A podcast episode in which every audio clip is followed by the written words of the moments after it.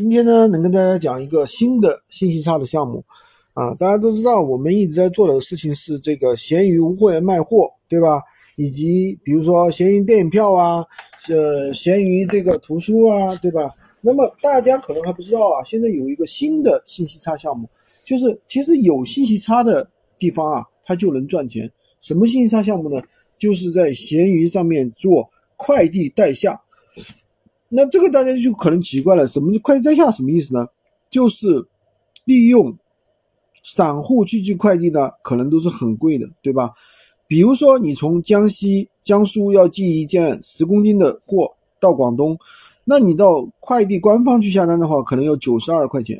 那么通过快递代下平台呢，其实只需要二十块钱，这就是信息差。那什么意思呢？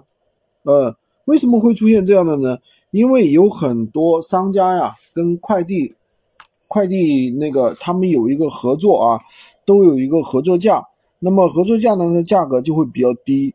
所以说，我们正好就可以租用一些商家账户，散户用通过啊，把他们的平台啊，通过他们的平台把单子用商家的账户进行下单和扣款。那么平台再通过每个月订单与商家进行结算，那么这样的话能够让用户享受一个四到八折这样一个优惠，所以这方面的这个市场啊还是很大的。那么首先呢，我们可以去了解有些什么第三方的代发代发平台，这些的话通过百度啊什么大家都可以搜得到啊。具体怎么操作呢，我就不跟大家讲那么细了，我相信大家都是可以搞定的啊。所以呢。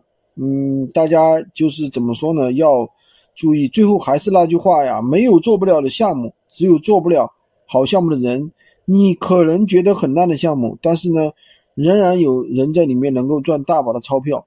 如果你正在找项目、找方法，不妨关注我，获取闲鱼快速上手笔记。